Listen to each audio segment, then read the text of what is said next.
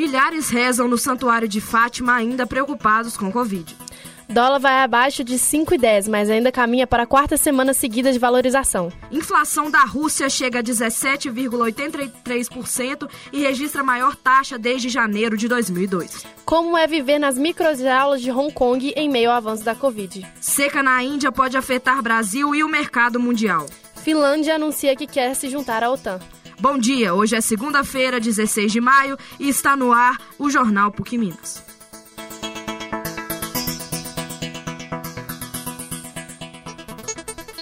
Internacional. Para muitos, foi um momento especial ver o santuário finalmente abrindo as portas para uma grande multidão, depois que a maior parte das regras da Covid-19 foi suspensa no mês passado.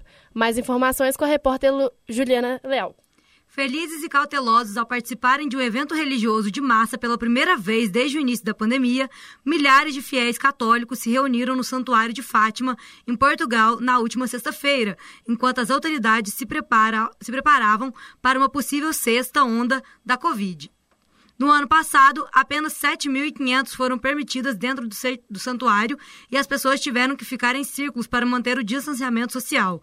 Para muitos, foi um momento especial ver o santuário finalmente abrindo as portas para um, uma grande multidão depois que a maior parte das regras da Covid-19 foi suspensa no mês passado.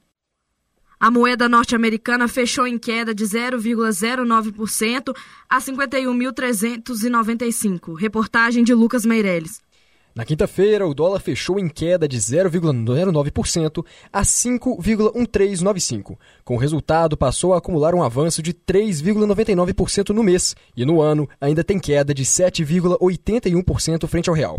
Os mercados internacionais operam em alta nessa sexta, mas ainda guiados por temores de uma desaceleração econômica global em meio a perspectivas de altas mais fortes dos juros pelo mundo para conter a inflação. Juros mais altos nos Estados Unidos tornaram os investimentos em título do Tesouro norte-americano mais rentáveis, valorizando o dólar frente a outras moedas e drenando liquidez de países emergentes como o Brasil. Por aqui, o IBGE divulgou mais cedo que o desemprego ficou estável em 26 das é, unidades da federação do primeiro trimestre. A última queda aconteceu no Amapá, onde a taxa recuou 3,3 pontos percentuais para 14,12%. Poliana, volto com você. Índice foi impulsionado como reflexo do rublo volátil e das sanções ocidentais sem precedentes provocados pela guerra na Ucrânia. Repórter Luiz Otávio. A inflação da Rússia acelerou em abril para 17,83% em comparação anual, seu nível mais alto desde janeiro de 2002. Os dados foram divulgados na última sexta-feira, dia 13. O índice foi impulsionado como reflexo do rublo volátil e das sanções ocidentais sem precedentes provocadas pela guerra da Ucrânia que tem interrompido cadeias produtivas.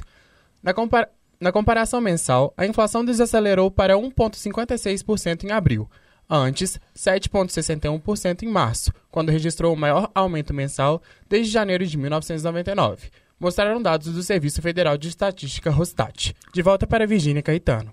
Vida em espaços minúsculos torna difícil o isolamento social e a proteção contra a variante Omicron em um dos locais com maior densidade populacional do mundo. Mais informações com o repórter Estevam Valentim.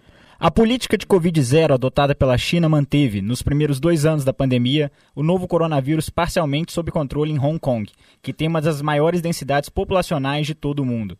No entanto, com a chegada de uma variante mais transmissível, como é o caso da Omicron, o contágio cresceu e colocou enorme pressão sobre o sistema de saúde. O perigo é maior para quem vive em microapartamentos subdivididos em várias famílias, fazendo com que esses indivíduos acabem ficando com um espaço semelhante a de uma jaula. Volto para o estúdio com a Poliana Sestari. Índia, segundo maior produtor de trigo no mundo, passa por onda de calor intenso que afetou a agricultura, obrigando o governo indiano a bloquear a exportação de trigo. Reportagem Luiz Otávio. Na Índia, a onda de calor intenso e as altas temperaturas estão prejudicando as produções de trigo do país. Para diminuir os impactos dos preços locais do produto, o governo indiano anunciou o bloqueio das exportações de trigo. A escassez da matéria-prima no mercado internacional pode pressionar os países produtores de grãos a aumentar os preços da fabricação interna. O encarecimento do trigo impacta indiretamente na criação de animais que se alimentam de rações à base de trigo, como é o caso do boi. Segundo autoridades mundiais de agricultura, com o bloqueio das exportações indianas, a tendência é provocar um desabastecimento global, o que, para o Brasil, pode ser favorável, já que é um grande exportador de trigo. De volta para Virgínia Caetano. Vizinha da Rússia, Finlândia anuncia que pretende se inscrever na organização do Tratado do Atlântico Norte, OTAN, abrindo assim caminho para a expansão de uma aliança militar ocidental. Mais informações com o repórter Lucas de Carvalho. O anúncio implica o início do crescimento da Aliança Militar Ocidental de 30 membros em meio à guerra da Rússia na Ucrânia. Agora, espera-se que o parlamento finlandês aprove a decisão nos próximos dias. Porém, essa aprovação é considerada uma formalidade. Houve também uma reunião em Berlim para discutir o fornecimento de mais apoio à Ucrânia e os movimentos na Finlândia, Suécia e outros para se juntarem diante das ameaças da Rússia. O anúncio na Finlândia implica que o avanço militar da Rússia na Ucrânia parece estar falhando e expressou esperança de que Kiev possa vencer a guerra.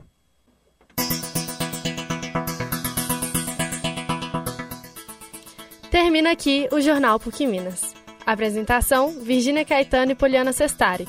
Produção dos alunos do terceiro período de jornalismo. Coordenação: Getúlio Nuremberg. Trabalhos técnicos: Clara Costa, Giovanna Orsini e Arthur Rocha. Para você, uma ótima semana.